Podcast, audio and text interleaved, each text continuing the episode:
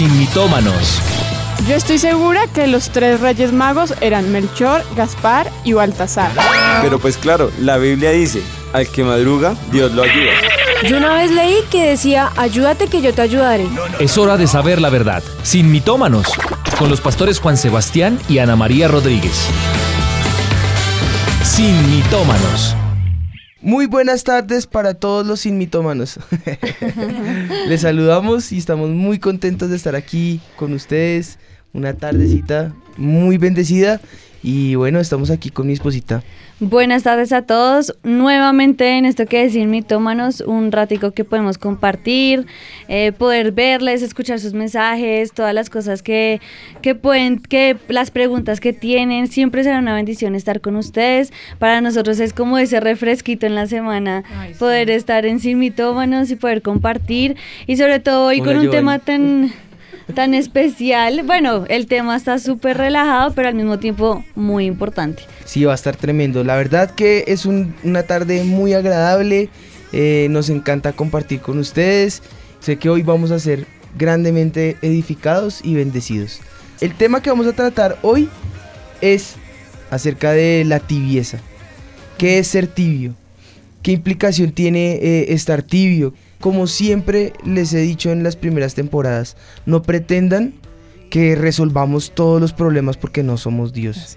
Aquí todos los seres humanos desde que, desde que somos concebidos eh, tenemos y tenemos la capacidad de pensar, tenemos preguntas, tenemos inquietudes y entre más conocemos del Señor y más eh, adentramos en su palabra y más estudiamos como tal la palabra, eh, pues más preguntas surgen, más eh, cuestiones eh, en nuestro corazón y, y, bueno, lo importante ante todo es que la palabra de Dios es viva y es verdad. Pues ¿qué les parece si arrancamos con el pie derecho como siempre lo hacemos, no? Presentemos este momento delante de la presencia del Señor. Padre, nosotros clamamos en este momento que tú desciendas en este lugar, Señor. Que hables a nuestro espíritu, Señor que nos prepares acorde a lo que tú tienes para darnos, para enseñarnos. Nos ayudes, Señor, y nos edifiques en, la fe, Señor, en el nombre de Jesús.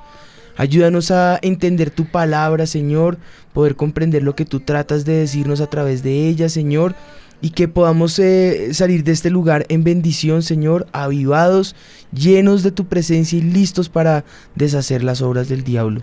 Clamo que esas eh, marañas que se hacen en nuestra cabeza hoy se deshagan en tu nombre. Amén y amén. Amén. Amén. Bueno, voy a arrancar por leer un texto. Dice Apocalipsis en el capítulo 3, en el versículo 14, y escribe al ángel de la iglesia en la Odisea. He aquí el amén, el testigo fiel y verdadero. El principio de la creación de Dios dice esto. ¿Quién es el que estaba eh, diciendo esto? el amén, el testigo fiel, el verdadero, el único que es verdadero. El principio de la creación de Dios está hablando de Jesucristo, el Hijo de Dios. Él dice esto, yo conozco tus obras, que ni eres frío ni caliente. Ojalá fueses frío o caliente, pero por cuanto eres tibio y no frío ni caliente, te vomitaré de mi boca. Porque tú dices, yo soy rico y me he enriquecido y de ninguna cosa tengo necesidad y no sabes que tú eres un desventurado, miserable, pobre, ciego y desnudo. Por tanto, yo te aconsejo que de mí compres oro refinado en fuego, para que seas rico, y vestiduras blancas, para que para vestirte, y que no se descubra la vergüenza de tu desnudez, y unjas tus ojos con colirio para que veas. Yo reprendo y castigo a todos los que amo. Sé pues celoso y arrepiéntete. He aquí que yo estoy a la puerta y llamo. Si alguno oye mi voz y abre la puerta, entraré a él y cenaré con él y él conmigo. Al que venciere, le daré que se siente conmigo en mi trono, así como yo he vencido y me he sentado con mi Padre en su trono. El que tiene oído, oiga lo que el Espíritu dice a la iglesia. Amén. Amén. Bueno, a las iglesias. Amén. Son siete iglesias a las que el apóstol les escribe. A cada una de ellas eh, bueno, el mismo Señor Jesucristo hace referencia al apóstol Juan diciéndole, escríbele a tal iglesia y dile este mensaje a unos con la tibieza, a otros con la frialdad, a otros con la carne, a otros con el pecado, bueno, así.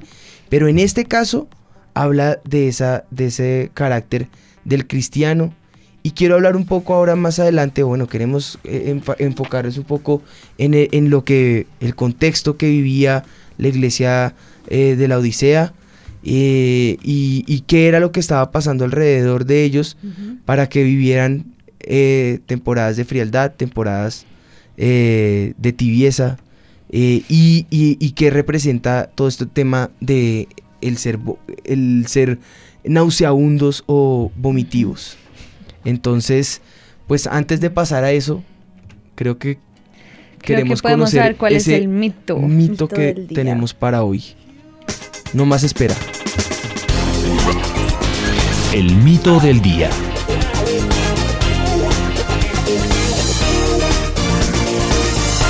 El mito del día es, soy un cristiano distinto, un cristiano chévere, para mí no todo es pecado. Ajá. Yo también soy un cristiano, un cristiano chévere, Y un cristiano distinto. un cristiano distinto. ¿Qué dicen ustedes? Bueno, que es chévere comenten. porque hay muchas personas que nos ven de, chévere. de muchísimas partes, ¿no? Bueno, Entonces, Chévere, en México lo dicen aclarar. también chido, Chido. Eh, buena onda, eh, bacano, Cool. Cool. cool, Ese, cool. cool, Está chévere. más internacional. como dice un tío mío, chévere, pompín legal y demás. bueno, para eso, escuchemos qué respuestas tienen la gente para la pregunta en la calle.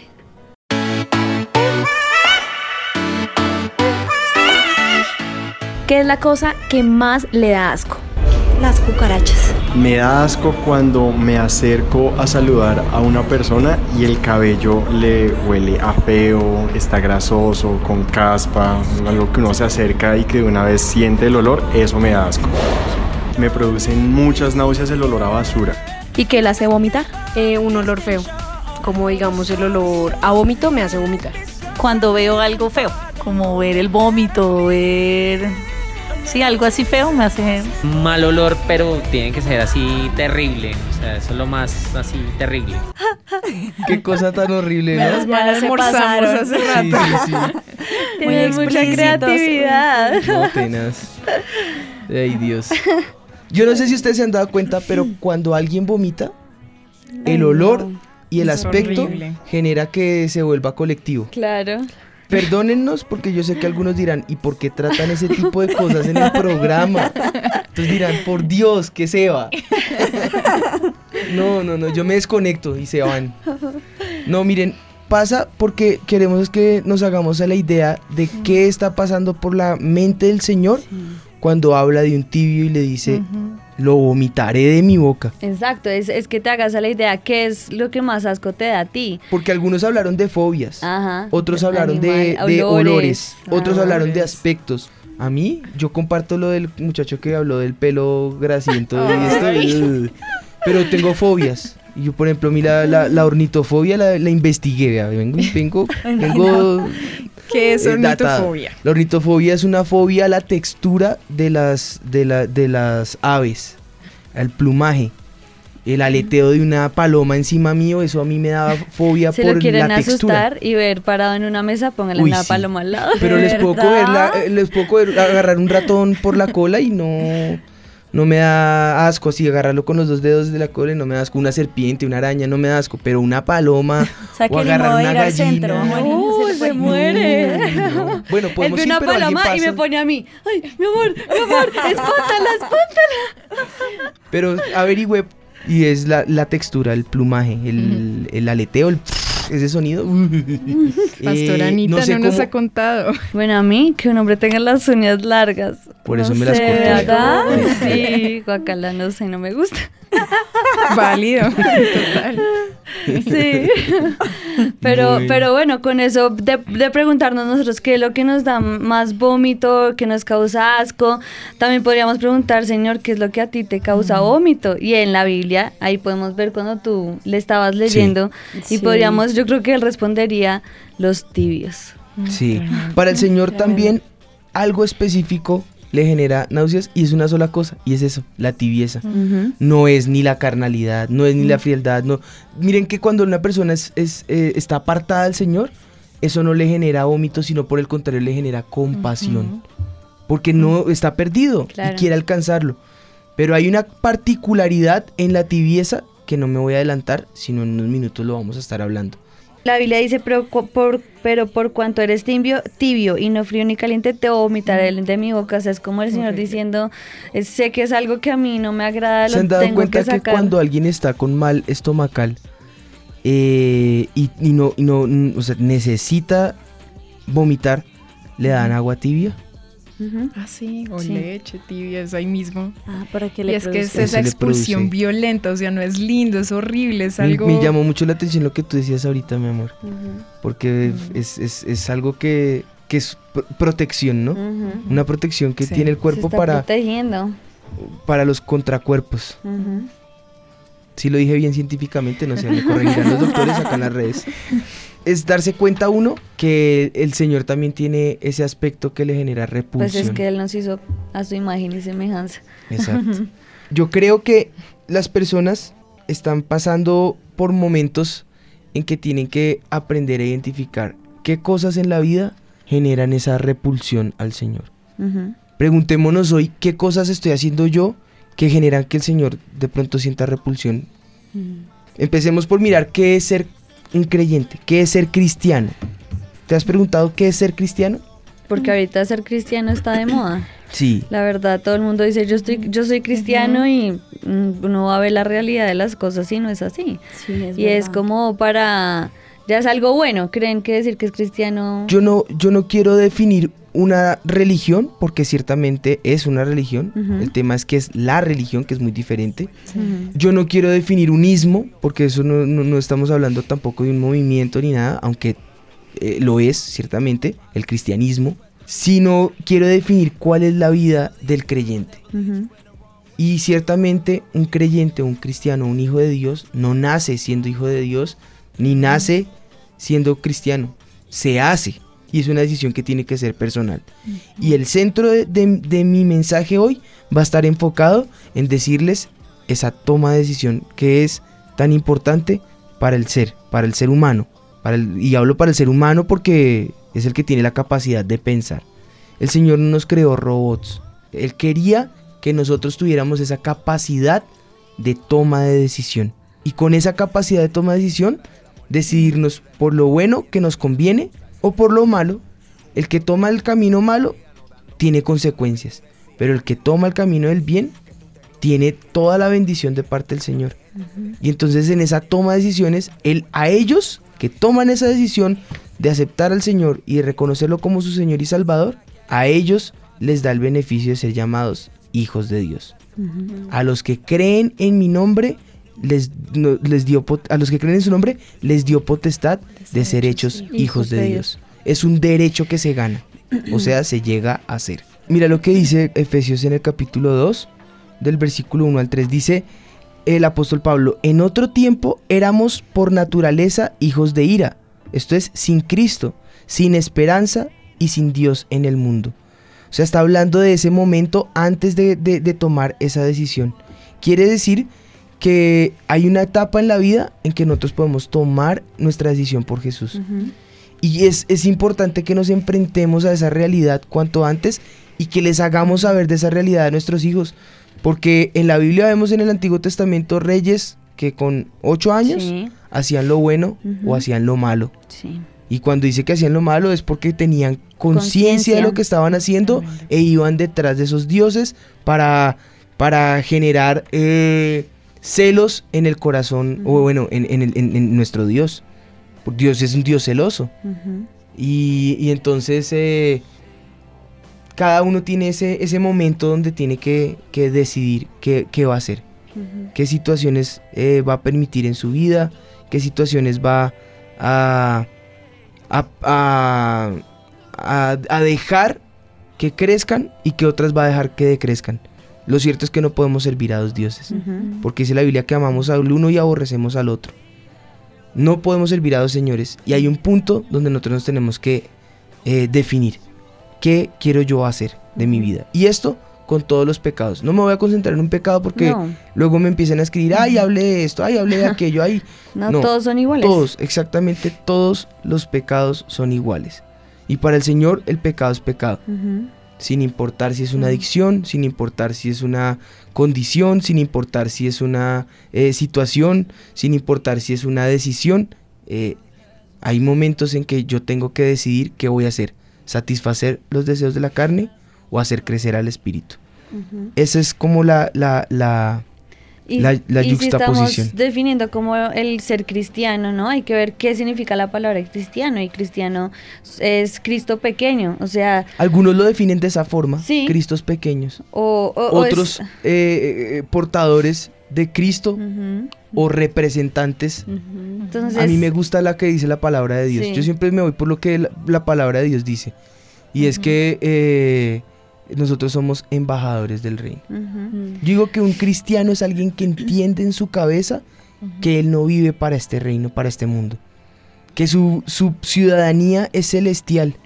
Y que si sabe entender que él vive de esa ciudadanía celestial, a ese cielo, a ese Dios, le da cuentas.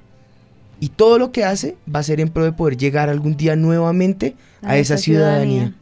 Y lo que rechaza es aquello que lo aleja de esa ciudadanía. Y lo que estás diciendo es tremendo porque eso es el ser tibio, no entender que yo soy un ciudadano del cielo y que tengo allá mis coronas y que tengo allá todo lo que el Señor tiene para mí y entonces milito conforme a la carne y conforme a lo que me ofrece este mundo y ahí es cuando se pierde de vista lo que nosotros queremos ser, ¿no? Y es ser imitadores de Cristo. Pablo decía ser imitadores de mí como yo lo soy de Cristo. Y eso es ser un cristiano, no por moda decir, ah, yo soy cristiano y Ah, la es que verdad es una mentira. Onda. Ah, es que es un estilo de vida. No. Ah, es que es una religión. ¿Sabes qué? Es todo lo anterior cuando tú entiendes que tu ciudadanía es celestial. Es todo lo anterior. Yo creo que esa es la mentalidad que tenemos que tener como hijos de Dios. Que si me cohibo y dejo de hacer algo, lo hago no porque me lo prohíben, lo hago porque no quiero dañar mi relación con Dios, ni me quiero perder de esa preciosa salvación que tengo, que la recibí como un regalo inmerecido. Pues no quiero pisotear y, y- y destruir ese regalo que Dios me ha dado, ¿no? Quiero cuidarlo como ese tesoro más valioso. Sí. Por aquí hay una pregunta válida que se las hace Samantha desde España. Ella decía, en realidad, un cristiano que nació de nuevo y tuvo un encuentro personal con Dios, ¿puede pasar por ese tiempo de tibieza de la que ustedes están hablando? Allá vamos. Mira lo que, ¿por qué no pasamos, Yo, yo creo que Samantha? todos nos hemos hecho esa pregunta. Sí, claro. Y acá de pronto vamos a tener discusiones. Sí. De una vez las, an- las anticipo. Ya, ya la- ya las veo Sí, venir. sí, creo las estoy saludando. Hola. Ven, siéntate aquí un momentico de buenísima discusión. esa pregunta. Mira, Samantha, vamos a empezar a, de- a definir ahora qué es ser frío. Podríamos decir que una persona fría es esa persona que no conoce del Señor, que nunca ha tomado... Mire, en, en- en todo lo que uno aprende uno- para saber qué es algo, es bueno saber qué no es, eh, qué no es ser tibio en este caso. Queremos identificar qué es un tibio, ¿no? Bueno, lo contrario a tibio es estar caliente o estar frío, entonces definamos frío. Frío. Esa persona fría es aquella que no conoce del Señor, que nunca ha tomado la decisión por seguir a Jesús, que algún día eh, asistió a una iglesia o esporádicamente conoció algo, tuvo un contacto, esos que hemos escuchado, no sé si han escuchado en las generaciones anteriores. Yo alguna vez mi, mi papá me llevó a donde un evangelista Sí, en una campaña Sí. y algo escuché y me gustó y vi que hacían milagros y, y ya, pero, pero, pero nunca eh, permitió que esas, esa, esa experiencia o esa prédica o esa palabra permeara en su vida, ¿no? Eh, y no tiene un compromiso serio con Jesús. Esa es una persona que es fría. Tal vez fue seguidor de Jesús, se apartó y ahora vive como una persona sin Cristo. ¿Qué pasó con esa persona? ¿Qué dicen ustedes? ¿Era hijo de Dios? No. Yo digo que no. Mira que Pablo dice, eh, refiriéndose a, a Demas, en, Timo- en la segunda carta de Timoteo en el 4.10, dice, porque Demas me ha desamparado, amando este mundo y se ha ido a Tesalónica. Demas me ha desamparado. Se ha ido. Parece ser que Demas y, y quién era Demas y qué hacía Demas y, y- y- y- y- y lo que digamos está Demas. Eh, mi esposa me está diciendo que es muy malo mi chiste. Sí, sí, lo reconozco, es malo. bueno, lo cierto aquí es que estaba con Pablo y ya no estaba. En otra ocasión Pablo dice que salió de los nuestros porque, Porque no eran. porque no era de los nuestros, dice. Estuvo con nosotros y salió de nosotros porque no era de los nuestros. ¿Qué es eso? ¿Qué representa ese no ser de los nuestros? Nunca fue. Nunca fue. Pues sí. Siguió un patrón. Seguramente puede pasar con mi hija que si no le entrega su vida al Señor, va a seguir un patrón, una conducta y lo que se va a enamorar es de una religión. Exacto. Y de los beneficios que trae la religión, el adorar, me trae, me sana y por misericordia puedo recibir sanidad, por misericordia del Señor puedo aún llegar a hablar en lenguas y todo lo que hice fue por repetición. Fue imitación. Fue imitación de lo que los demás hacían. Y la pregunta es, ¿en verdad es hecho hijo de Dios? ¿Cuál es la condición para ser hecho hijo de Dios? Reconocer mi estado de pecado. Reconocer mi ruptura y separación por causa de mi pecado con Dios. Y restablecer esa comunicación con Dios a través del Hijo de Dios. Aunque, aunque aparenten ser de los nuestros, ¿no? Exacto. Aparentan levantar los ojos, Hay un momento las manos. donde tú como persona, cuando hablo persona es con toda su capacidad de conocimiento, inteligencia y razonamiento, puedes identificar y decir, sé que soy salvo y se lo pueda responder no a una persona, sino a todas las personas y lo mejor, a Jesús mismo el día que, que estemos parados delante del, del trono blanco y, y tengas esa, esa certeza en tu corazón, yo sé que yo le pertenezco. Ese sentido de pertenencia es lo más importante. Si tú te lo puedes responder y reconoces ese momento en que fuiste salvo y reconoces y tienes un testimonio, una evidencia interna en tu corazón de que eres hecho hijo de Dios, puedes descansar tranquilo que no estás dentro del grupo de los que De los de los que no pertenecen, de los fríos. ahora, ahora ahora hablamos si estamos en el grupo de los tibios. Eh, pero por ahora, con esos tips podemos identificar, y no son tips humanos, es con La esos palabra. consejos que nos da la palabra de Dios, eh, podemos identificar que somos hechos hijos de Dios. Sí, simplemente una persona que está fría es la persona que dice, como, como una vez alguien me dijo, es que yo simplemente creo que yo no necesito ser salvo porque yo no soy pecador.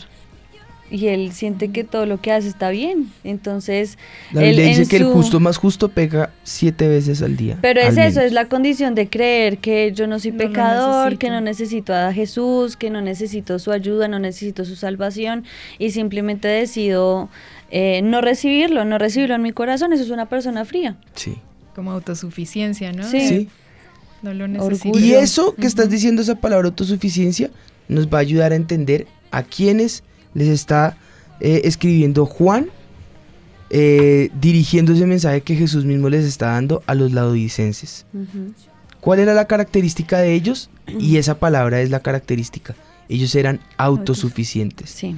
La iglesia de la Odisea está ubicada en un sector histórica y geográficamente donde tiene tres ríos importantes, caudalosos, grandes, importantes allí, donde podían eh, recibir cualquier tipo de mercadería. Adicional a eso, estaban cerca las mejores vías romanas, donde podían eh, comerciar con las demás ciudades. Y se habla allí de características típicas de la, de la Odisea. Parece ser que había un hospital en ese lugar. Sí. La medicina se estaba empezando a descubrir. En esa época era más a manera filosófica, donde se pensaba acerca de una enfermedad y simplemente con aspectos medicinales curaban ciertos, eh, ciertas heridas, ciertas dolencias, pomadas, eh, eh, cremas. Aquí habla de colirio. Unge tus ojos con colirio para que veas. Eso habla de que era una ciudad que estaba progresando, que había medicina en ese lugar, que no era cualquier ciudad en la Odisea. Y esa ciudad que está, que está, que está sembrada allí tenía riquezas, tenía textiles, tenía eh, eh, eh, sí, poderes eh, de, de lucrarse. Sí. Tenían autosuficiencia eran totalmente autosostenibles. Y mira lo que dice la palabra del Señor cuando se refiere a ellos. Les dice, por cuanto eres tibio y no frío, bueno, dice, porque tú dices, yo soy rico, me he enriquecido y de ninguna cosa tengo necesidad. Autosuficiencia. No sabes que tú eres desventurado, miserable, ciego, torpe, testarudo, eh, todo. Por tanto, yo te aconsejo que de mí compres oro refinado en fuego. ¿Qué es oro refinado en fuego? Ese oro refinado en fuego es ese oro precioso que queda después de la- del momento de crisis. Cuando es pasado de, por Cuando fuego, es pasado por queda. fuego, sale lo que es puro. Ujú. O sea que seas puro, que seas de una sola pieza, que seas íntegro, para que seas en verdad rico. Y vestiduras blancas para vestirte. Las vestiduras, habla de textiles. Ellos tenían allí textilerías las más importantes. Vendían una lana que era la negra y esa era bien, bien difícil de conseguir y bien y costosa. tenían. Pero el Señor les, les cambia la negra por la blanca. Le dice, compra de mí vestiduras blancas. ¿Qué son las vestiduras blancas? La. Biblia habla de la santidad. Primero, pureza, integridad. Segundo, santidad. La santidad, siempre lo hemos dicho, no es una aureola en la cabeza y blanquear los ojos, no. La santidad es el conocimiento y el entendimiento que yo hago lo que el Señor dice en Deuteronomio. Amar al Señor con toda mi mente, con todas mis fuerzas y con todo mi corazón. Que si yo entiendo que le pertenezco a Él, no le voy a fallar. Es saber que yo le pertenezco a Él, que soy apartado y separado para Dios. Entonces, eh, nuevamente, la figura del embajador del reino. Entiendo que mi ciudadanía es celestial. Entonces, compra esas vestiduras blancas. Eh, dice... eh, Y que no se descubra la y verdad. dice, para que no se descubra tu vergüenza de tu desnudez. Y unge tus ojos con colirio para que veas. Dos palabras importantes. Cuando no tenemos al Espíritu de Dios, estamos ciegos. Yo puedo ser creyente, puedo ser hijo de Dios, puedo ser santo, puedo estar puro, pero ¿estás ungido? Solamente cuando estás ungido, cuando un- ungir no es otra cosa que untarse. Yo me unto literalmente de la presencia de Dios y mantengo esa unción. Así como el perfume, yo todos los días antes de salir de mi casa trato de, de- de aplicarme el, el perfume, estar perfumado para, para estar bien, pero ese olor se va, se pierde. Pues todos los días si quiero mantener ese olor tengo que aplicarme este perfume todos los días. De la misma forma, si yo quiero estar ungido, tengo que vivir una vida con el Espíritu de Dios. Y entonces voy a ver. Antes ando, ando a oscuras, ando a ciegas.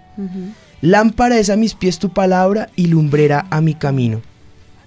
Dice la palabra del Señor. Si este libro es lámpara a mi camino, ¿por qué, por qué tengo que andar en tinieblas? ¿Por qué tengo que andar a oscuras? Más bien lo uso todos los días y entonces permito que Él alumbre mi camino. Y sabes que me gusta que ah, a la iglesia de la Odisea le está diciendo, por cuanto no eres ni frío ni caliente, o sea, conoce del Señor, ¿cierto?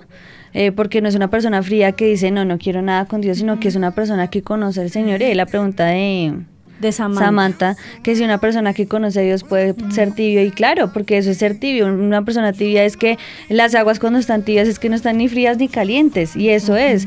No, ni, ni soy desconocedor de la palabra del Señor, ni me quiero apartar, pero tampoco soy una persona totalmente caliente, y esa es la persona que el Señor dice, a esa es la persona que quiero vomitar de mi boca. Pero al mismo tiempo, cuando termina lo que tú estabas leyendo, dice, yo reprendo y castigo Eso a todos los que amo.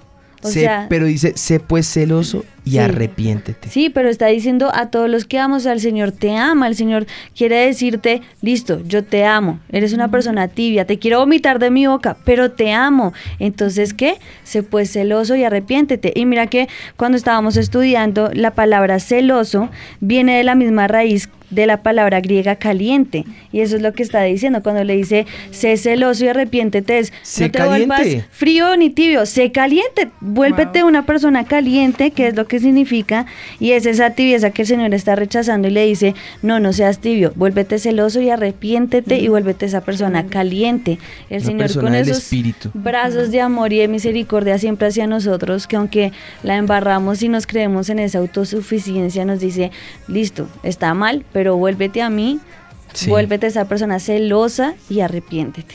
Les dice, no solamente unjan sus ojos para que vean, sino también abran los oídos y oigan lo que el Espíritu les está diciendo. Y tercero, les da un galardón al que venciere, Ujú. ¿qué le va a dar? que se siente conmigo en mi trono, así como yo he vencido. La victoria. La victoria. De la victoria al mundo. total. La victoria que vence al mundo, Nuestra nuestra, fe. fe. Esa es la, la que vence al mundo. Y es y porque dice así como yo he vencido. Porque Porque, el Señor también pasó todas estas tentaciones y pasó por este mundo en el cual pudo él haber dicho listo, no, pero él nunca se olvidó que su ciudadanía era celestial y así mismo nos está diciendo a nosotros, así como yo vencí, si tú te vuelves una persona caliente y no tibia, a- llegará el Y momento la en Biblia que dice que nosotros podemos llegar a estar a la, a la medida de la estatura de la plenitud de, De Cristo. O sea, la totalidad de Cristo en nosotros. Eso es ser un verdadero cristiano. Ujú. Aquí Yamile les está preguntando porque ella dice, Y eso que no hemos definido que es ser tibio. ella dice, Pues eh, bueno, sabemos que los creyentes, digamos, ya que nacieron de nuevo, pues se supone que todos pecamos diariamente, ¿no? Y cometemos errores. ¿Cuándo yo puedo saber si me estoy yendo a la tibieza o sencillamente son pecados que estoy haciendo, digamos, diariamente, consciente o inconscientemente? O sea, ¿cuál diferencia o cuál es el parámetro de saber, no, yo soy un tibio o es mi caminar como un creyente que definitivamente pues tengo errores y estoy pecando? Pues yo creo que entonces podemos pasar eh, a, a definir qué es un cristiano tibio, ¿no? ¿Hay algo más que queramos No. aportar de esta parte de frialdad? No quiero que se nos escape nada. Es que estamos tocando caliente, frío y tibio al mismo tiempo. Sí. Pero es importante, sí, es importante que lo podamos identificar. Lo cierto es que una persona fría está muerta espiritualmente. Sí. Primero está alejada de Dios, pero está muerta espiritualmente. Pero tiene esas dos condiciones. Alejada de Dios, que no tiene a Jesús en su corazón, y está muerta espiritualmente. Ahora, una persona tibia, la persona tibia es esa que se interesa más por los deseos de la carne que por el espíritu. Romanos 8:5 habla de no satisfacer esos deseos de la carne, sino de vivir conforme al Espíritu de Dios. ¿Y cuáles son los deseos de la carne? Aquellos que son opuestos al Espíritu. El ser humano es tripartito, espíritu, alma y cuerpo. Esa es la condición como Dios nos hace cuando nosotros somos hechos nueva creación en Él. Y cuando somos bautizados, ¿qué pasa allí? Muere el hombre viejo y nace uno nuevo, vestido acorde a la imagen y semejanza del Señor. Espíritu, alma y cuerpo. Pero nosotros cuando fuimos expulsados del Edén, éramos lo contrario. Cuerpo, alma y espíritu. Lo último en nuestra vida era el espíritu. Vivíamos en la carne, en el pecado, en la concupiscencia, en la maldad, dándole deseo y rienda suelta a todo lo que es en la carne. Una persona que conoce al Hijo de Dios vive conforme al espíritu, alejada de las cosas de la carne. No quiere decir que las cosas de la carne no la traigan. No, claro que sí, eso es la tentación. Y la tentación no es pecado. Martín Lutero decía que cuando los pájaros da- eh, rondan, que el pecado, que, que el pecado son como los pájaros que rondan a nuestro alrededor. Y eso es, tenta- es, eh, ahí estoy siendo tentado. Pero el pecado, perdón, eso es tentación. Pero el pecado es cuando yo permito que esos pájaros hagan nido en mi cabeza. Todos tenemos pensamientos de todo tipo en nuestra cabeza. Acorde a nuestra carne, acorde a, a nuestra maldad, acorde a lo que nos, no- nos es tentación a cada uno. Pero el problema es cuando yo permito que esa tentación haga nido en mi cabeza y en mi corazón. Ahí ya es pecado. Ahí ya para el Señor ya es transgredir eh, ese- esa ley. Ya es permitir eh, la maldad y la inmundicia. Y entonces eh, allí ya deja de ser carnal. Ya deja de ser espiritual y pasa nuevamente a ser carnal. Yo creo que el Espíritu de Dios nos ha dado a nosotros dominio propio, nos ha dado, ha dado el poder para vencer, eh, nos da- ha dado la fortaleza para huir de la tentación, pero nosotros tenemos que tomar la decisión día tras día de huir de la tentación, de fortalecernos en el Señor, de usar del dominio propio que tenemos y de poder vencer eh, la carne. El problema es cuando nos olvidamos del Señor. El problema es cuando nos alejamos del Señor. El problema es cuando dejamos de leer la palabra que limpia eh, el camino del joven. El problema es cuando apagamos la lámpara que alumbra nuestro camino. El problema es cuando dejamos de comunicarnos con Dios y entonces vienen los problemas. Entonces estoy totalmente expuesto. La Biblia dice que el diablo anda como león rugiente buscando a, a quien devorar. Pues no le demos lugar para que nos devore. Usemos todas las armas que el Señor nos ha dado, pero no le demos lugar para que con la tentación yo tropiece y caiga. Yo creo que la diferencia entre lo que decía ella, de cuando sé si estoy tibio o no, yo creo que se basa en lo que nuestro pastor nos ha enseñado siempre y es en esa búsqueda y en esa relación que nosotros tenemos constante con el Espíritu Santo. Si yo tengo esa búsqueda y esa relación, voy a hacer todo lo que yo pueda para no contristar a mi mejor amigo. Obvio, somos pecadores, el justo más justo peca siete veces y nosotros, pero por eso todos los días hay que morir.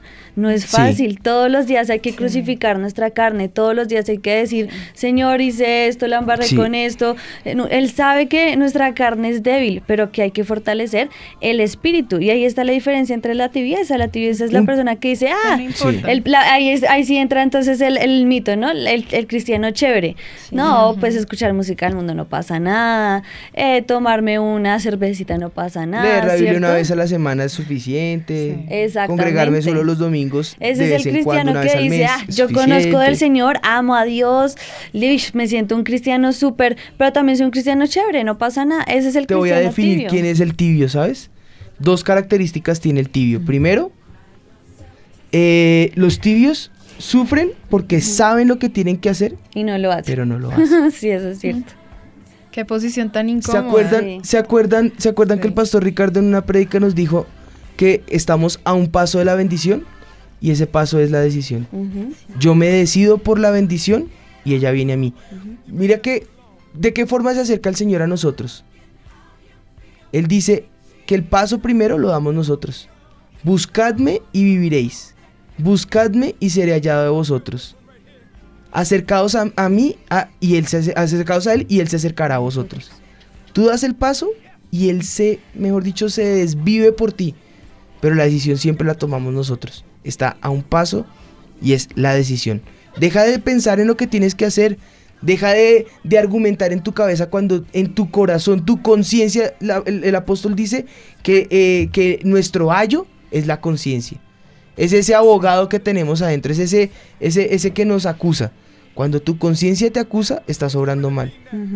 Escucha, escucha al Espíritu de Dios. Tú, tú, mira, tú eres un ser espiritual también. Así como tienes alma y tienes cuerpo, tienes espíritu. Escucha al Espíritu de Dios. Por eso dice que, le- que, eh, que nuestro espíritu clama al Espíritu con gemidos indecibles. Tu espíritu está clamando. Escucha al Espíritu de Dios que está dentro de ti, Él mora dentro de ti. Escúchalo y entonces vas a poder encontrar esa vida. Dice, dice Deuteronomio, delante de vosotros he puesto el camino del bien y el camino del mal. Escojan el camino del bien para que vivan ustedes y su descendencia. Es una decisión. Ahí está el camino del mal y el del bien. Pero podemos escoger. Sí, si yo escojo el del mal, ya sé que va a ser mi destrucción y el fin de mi prolongación de mis días. Pero si yo escojo la vida, va a venir prolongación para mis días y va a venir toda la bendición que Dios tiene para mí. Pero es una decisión. El problema es que los tibios creen que por venir a la iglesia, adorar, cerrar los ojos, leer una, la Biblia una vez a la semana, pues soy salvo. Y si tengo algunas falencias, pues no pasa nada. El que Dios me peca, reza, perdona. empata. Eh, me la quitó. Y entonces ese es el problema, que el Señor dice, o eres frío o eres caliente, pero no puedes ser tibio. ¿Qué quiere decir eso? Que a los tibios el Señor los va a vomitar de su boca. Y entonces hay que entender que yo no puedo ser tibio, sino va a llegar el momento del rapto y, ay Señor, ahí están los que preguntaban, yo, y dice la palabra, En eche, en tu nombre echamos demonios, sanamos, Sanamos. a los enfermos, o sea, hasta Predicamos la palabra. hasta hacían señales y milagros que dice la Biblia, pero el Señor dice, no los Apártense conozco, de mí, hacedores hacedores de maldad. O sea, son personas que creían que caminaban y militaban, pero realmente era ese ese paso aquí, allá, aquí, allá, no me decido y al final entonces todos nos sorprendemos de ver lo que el Señor nos dice. Tremendo. Porque pasa una cosa. La primera, que saben lo que tienen que hacer y no lo hacen. Y la segunda, que todo lo quieren hacer en sus fuerzas. Cuando lo hacen en sus fuerzas van a fracasar. Y el pastor de eso nos ha dado 30.000 ejemplos y aún personales. Cuando nosotros hacemos las cosas en nuestras fuerzas, fracasamos en el camino. Pero cuando somos calientes es porque estamos con el Espíritu en medio nuestro. Y el Espíritu nos va a dirigir. Y el Espíritu nos va a ayudar en ese camino. Y el Espíritu de Dios nos va a, mostrar cuál es el- ese, ese camino de bendición. Va a poner delante de nosotros gracia y favor. Va a ahuyentar a los demonios.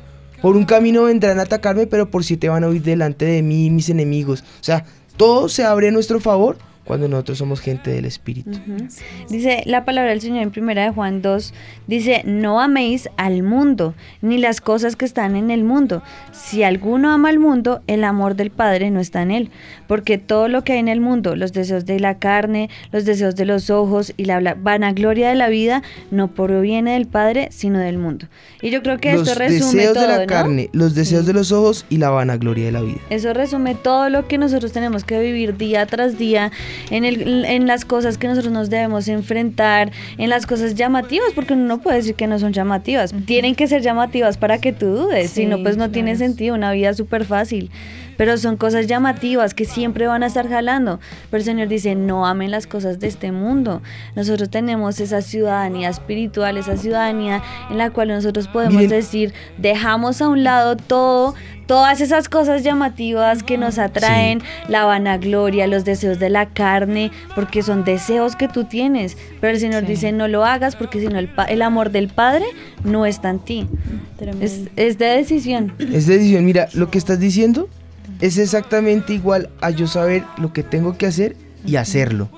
Porque cuando yo busco, o sea, saber lo que, lo que, lo que tengo que hacer y no lo hago, lo que voy a hacer es buscar eh, cómplices. Es buscar gente que avale lo que yo quiero. Y eso es lo mismo que las sectas. Las sectas de error surgen precisamente por eso, por un pecado que no pueden sobrellevar, no pueden, no pueden ser libres de ese pecado y buscan argumentos falsos, errados, desvían la doctrina solamente para hacer una doctrina acorde a su concupiscencia.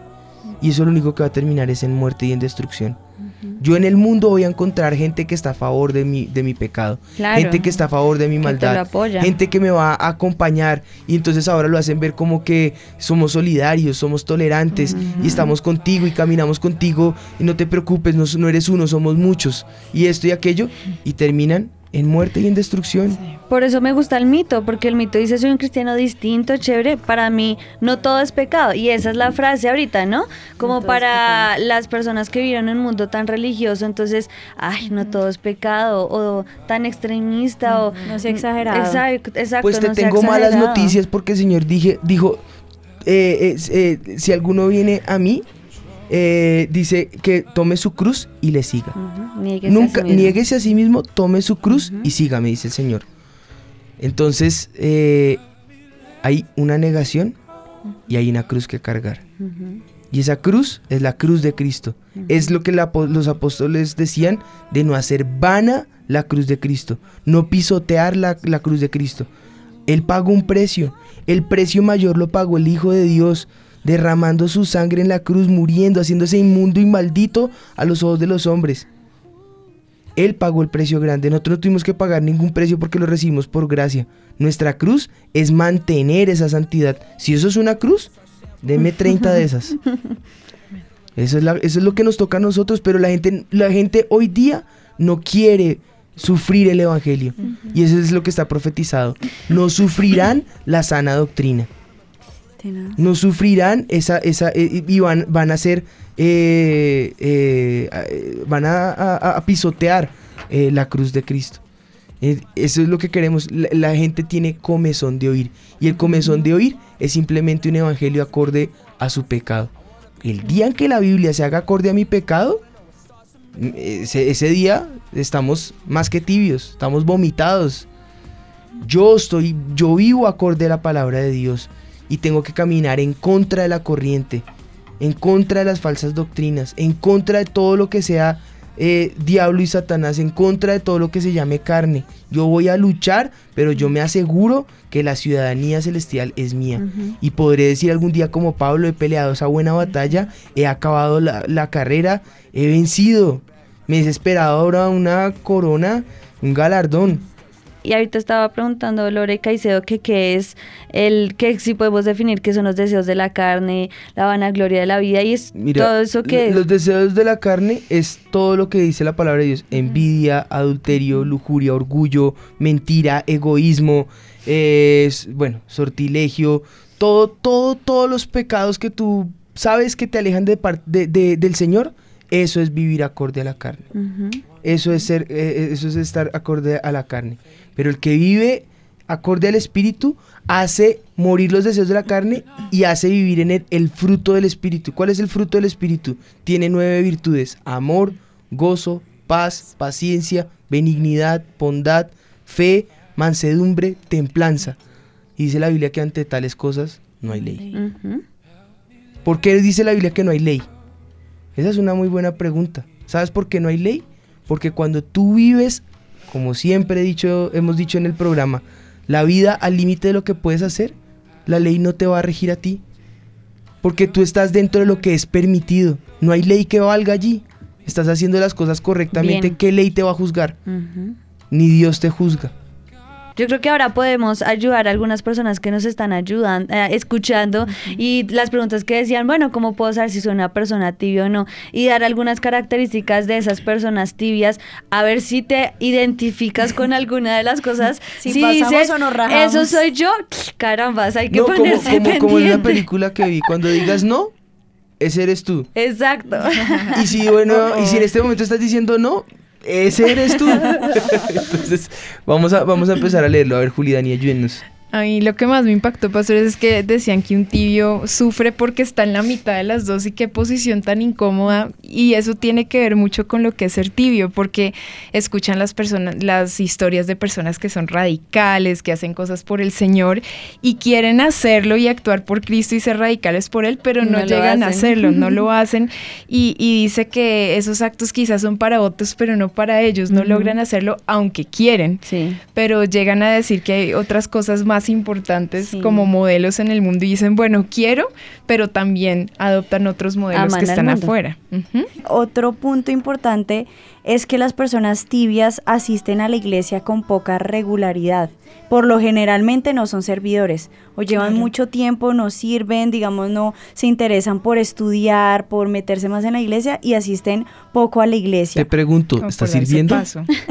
y dicen, dirán, ay, todos tenemos que servir. No, lo que pasa es que una persona, Ese ya vamos a hacer una- un, un paso más, y es que yo puedo ser una persona caliente, avivada, y una persona que quiere más, Pero lo que ahorita, hace es. Buscar el servir, el, el, que el poder servir en la iglesia, es esa pasión que te va a decir quiero más. Sí. Además que el servicio te compromete y te ayuda en la fe. Yo he escuchado mucho esta frase últimamente que dicen, yo creo en Jesús o creo en Dios, pero a mi manera. Y no les Sí, sirven a verdad. Los totalidad. cristianos, cool. Sí, son los cristianos que dicen que aman a Jesús, pero sin duda Él no hace parte total de sus vidas, sino a la manera en que ellos quieren, como cuando les conviene. Cuando me conviene Jesús, Soy- entonces soy amigo, pero cuando no, entonces... El, el Dios bombero. Exactamente. Y es que además no hablan del Señor o son esos 007 porque no quieren ser rechazados en su entorno, pero también porque no quieren, les da como miedo, ay, no quiero que se sienta incómodo, Miren no le voy a contar a nadie acerca de Jesús. Tremendo. Dice, pueden ofrendar o diezmar siempre y cuando no afecte su estilo de vida. Tenaz. He dicho. Más comentarios al respecto. Creo que fue claro. Porque, porque cuando ya empiezas a poner en tu corazón en duda lo que pasa con los diezmos, lo que pasa con las ofrendas, que, ah, es que eso es para enriquecer, que eso es para no sé cuántas, que eso es... Y ya empiezas a ponerlo en tu corazón, estás, ¿sabes qué está pasando? Que estás robando a, a Dios directamente. Piensan que los diezmos son para, para, para el Señor y el Señor mismo dice que, que eso es lo que es mío. Dice, los diezmos son míos y son para el sostenimiento del sacerdote. Y luego dice que las ofrendas son para la casa. Pero fíjense la palabra que usa, míos. Por eso dice que lo roban. Es algo que le pertenece directamente al Señor. Y ahí es donde se identifican quiénes son fríos, quiénes son calientes. Exactamente. Si roban al Señor, si ven sus finanzas luego cerradas, luego no ven, eh, al, eh, ven al devorador encima de ellos, ven los cielos cerrados, ven que todo lo que emprenden no les sale. Hubo un principio de robo Sí, así es. y pues lo que queda es que lo roban. La, ley de la siembra y la cosecha. Exacto. Y Entra otro, todo por un bolsillo y se va por, por ese bolsillo roto. Mm. otro tip también es esas personas que que cuando cometen un pecado no sienten ese arrepentimiento genuino, sino que más bien es como el remordimiento. Como ahí hice algo mal, como lo remiendo, pero no pero es. lo volví a hacer. Exactamente. El remordimiento es cuando en el momento te descubres o te descubren y tú dices, ay, sí, la embarré, terrible, perdón, Y pero realmente no estás arrepentido porque vuelves y lo haces. Esa es Otros- una persona tibia. Tienden a escoger lo que es popular para el mundo por encima de lo que es correcto para el Señor. Porque son amadores Lo que está del de mundo. moda. Exacto. Aman a Dios, pero no con toda su fuerza, su alma, su mente y su A su corazón. manera. Son aquellos que, que también son conmovidos por historias de personas que sí son radicales, como una persona que llega y le habla, venga, lo que Dios me ha dicho, ahí ya como que se sienten reargüidos y dicen, sí, se entusiasman a hacer las cosas bien, pero realmente no, las hacen. hacen. Esta me gusta. Hacen lo que sea necesario para sentirse bastante buenos, pero sin que requiera, requiera demasiado de ellas, como cuánto tiempo tengo que orar, cuánto tiempo que tengo que leer la Biblia. Si ya pones el tiempo, ya estás mal. Porque no estás disfrutando la búsqueda, exacto. Sí. Ya estoy diciendo, uy, ¿cuánto me tengo que demorar para hacer la tarea? Me encanta esta. No, enti- no, no tienden a compartir su fe con sus vecinos, compañeros de trabajo y amigos. Porque una de las señales de una persona caliente es que lo que A quiere todo el es mundo le a todo No se puede mundo. callar. No puede. No y esa callar. es la primera característica, porque el Señor no lo dijo. Ir por todo el mundo y predicar el Evangelio. La primera caracter- característica de una persona totalmente comprometida con Dios es que apenas ve a alguien, quiere hablarle de Jesús. Y mira ¿Cómo es que se llama la, la banda? Alternativa. Eso. Alternativa. buenísima. Dice, Decimos con no hay esa que estar canción. frío como un pingüino, no hay que estar frío, no, hay que estar caliente. Mira que también, no sé si ustedes han escuchado que hay personas que, digamos, tienden a medir su moralidad con lo que hay en el mundo. Entonces, por ejemplo, si el mundo dice que no Ay, está no. mal vivir juntos, si somos novios, entonces tienden a comparar sus principios morales o de la vida con lo que está en el mundo y no con lo Imagínate que dice ahora, Dios. ahora nosotros compararnos con la vida moral que está en el mundo. Imagínate. No. Que las palabras que digamos corroboren lo que nosotros vivimos y no lo contrario. Porque hablar es muy fácil, pero Sí. actuar. Bueno, yo creo que ya se nos está acabando el tiempo y podríamos terminar con ese esa persona caliente, pero un paso más, comprometida y avida- avivada. Yo creo que podríamos terminar así porque es lo que nos caracteriza, nos, ahora caracteriza a nosotros, ¿no? Algunos nos critican de exagerados, religiosos, extremistas, pero bueno, yo me yo me caracterizo por ser una persona avivada. Entonces podemos cerrar. ¿Cómo puedo ser avivado? ¿Cómo puedo ser caliente? Lo primero es que lo que amas por sobre todas las cosas es al Señor, por sobre todas las cosas. Eso incluye tu esposo, tus hijos, lo, lo más valioso para ti. Para mí lo más valioso es mi familia, por eso es lo que digo. Pero por sobre todas las cosas, incluso de ti, mi amor, después vas tú. Pero por sobre todas las cosas, lo que más debo amar en el mundo es al Señor. Si y yo ese es un buen lo consejo hago- para los novios. Sí. Si estás en etapa noviazgo, busca a una mujer, si eres hombre, Sí. por favor, si eres hombre, busca a una mujer que ame más al Señor que a ti. Exacto. Y te aseguro, te aseguro que no vas a sufrir. Vas a encontrar tu media naranja y no es un calcetín de color naranja. Pero yo creo que eso es lo que va a caracterizar a una Oíste persona. mis chistes pésimos. Malos, malos, malos. Pero bueno, si solo nos estás escuchando estos 10 minutos, lo único que quiero que sepas es que si amas al Señor sobre todas las cosas, como Él fue el primer mandamiento que Él nos dio, tienes todo ganado. Porque si yo lo amo a Él sobre todas las cosas, voy a evitar ser una persona tibia. Esa es, la, es. esa es la raíz de todo. Por eso les decía, la raíz de todo está en esa búsqueda constante con el Señor. Y en medio de estos días estamos viendo que la maldad aumenta. Sí. Y donde abunda la maldad, debe la sobreabundar la gracia. Así que tú y yo representamos la gracia del Señor. Tú y yo representamos al Rey de Reyes. Tú y yo representamos a- al Hijo de Dios. Porque somos cristianos.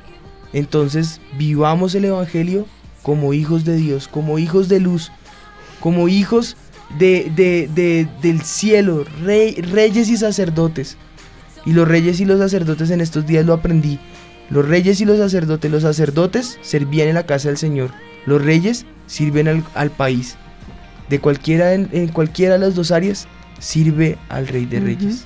Yo creo que es hoy un día para tomar decisiones. ¿Qué tipo de cristiano se quiere ser? Ese tipo de cristiano que ama al Señor sobre todas las cosas, que dejas la guía completa al Espíritu Santo, que te deleitas en la búsqueda del Señor, que tu pasión es compartir a otros de Jesús. ¿Qué tipo de cristiano quieres ser? ¿Un cristiano frío, un cristiano tibio o un cristiano avivado? ¿Qué decisión quieres tomar hoy? Y si no has tomado ninguna decisión, hoy te queremos ayudar para que tomes la decisión correcta. Pues yo quiero que cerremos allí nuestros ojos y cada uno eh, podamos decírselo al Señor con nuestro corazón. Quiero darte unos minutos mientras escuchamos esta música de fondo, mientras tal vez permitimos que el Señor hable en nuestro corazón y tú mismo se lo digas al Señor cuánto le necesitas, cuánto has fallado. Aprovecha mientras estoy acá hablando, dándote ideas, díselo. Dile Espíritu de Dios, perdóname, limpia mi camino, ayúdame a cambiar, ayúdame a vivir conforme a tu perfecta voluntad, ayúdame a entender que esta vida es pasajera, que me resta una eternidad y ojalá esa eternidad sea junto a ti, Señor. Ya he vivido suficiente bajo los deseos de la carne. He vivido suficiente dándole eh, lujo y rienda suelta a mis ojos, a mis deseos, a mi carne, a la banalidad, a lo que no conviene, a lo que no aprovecha. Hoy queremos hacer un alto, Señor. Hoy queremos hacer un, stop en nuestra vida. No va más, Señor, esta vida con el mundo y con lo que el mundo ofrece. No va más, Señor, esta vida con lo que Satanás quiere hacer.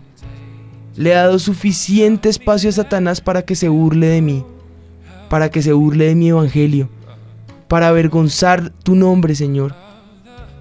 A partir de hoy quiero ser un cristiano de verdad.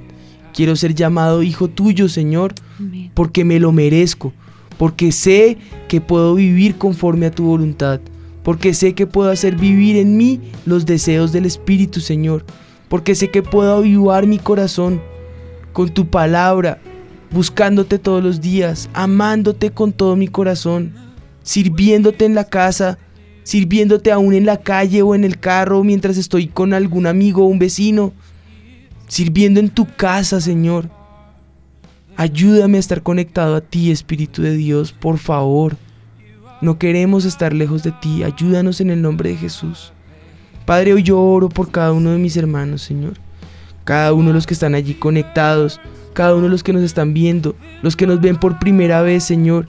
Y hoy te pido, Espíritu de Dios, que obres en su corazón, que transformes sus vidas, que hagas nuevas todas las cosas en ellos. Los que nos ven por primera vez o nos escuchan por primera vez, Señor, hoy hacen su oración de entrega, Señor, y yo los quiero dirigir Di, Señor, te entrego mi corazón. Señor, te entrego mi Te corazón. pido que seas mi rey y mi Señor. Te pido que seas mi rey y mi Señor. Quiero que seas el primero en mi vida. Quiero que seas el primero. Me en mi vida. laves con tu sangre Me laves con tu sangre. y me des la evidencia de y salvación. me des la evidencia de salvación. Que yo pueda saber que soy hecho hijo tuyo. Que yo pueda saber que soy hecho hijo tuyo. Anota mi nombre en el libro de la vida eterna. Anota mi nombre en el libro de la No lo vida borres eterna. jamás. Y no lo borres jamás. Ayúdanos a caminar fieles a ti y a tu palabra A caminar fieles a ti y a tu palabra. por el resto de nuestras vidas. Por el resto de nuestras vidas. Padre, ahora yo oro por cada uno de tus hijos que hoy se están reencontrando contigo. Aún se están reencontrando consigo mismos, Señor. Están como el hijo pródigo que volvieron en sí, que cayeron en cuenta de su error, que entendieron de dónde habían caído y ahora se están arrepintiendo. Y yo te pido, Espíritu de Dios, que a los que venzan, Señor, que a los que venzamos nos des la victoria como tú venciste y la oportunidad de estar sentados junto a ti, Señor. Te lo pedimos con todo el corazón. Abre nuestros oídos, limpia nuestros ojos, Señor. Unge nuestros ojos, Señor. Lávanos con tu sangre, haz nuestras vestiduras blancas, Señor, y purifícanos, Espíritu de Dios, para mantenernos limpios e íntegros en ti, Señor, en el nombre de Jesús. Te damos gracias, Padre. Amén y amén. Amén. Amén. Amén.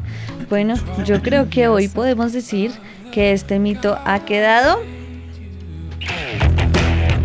Mito desvirtuado.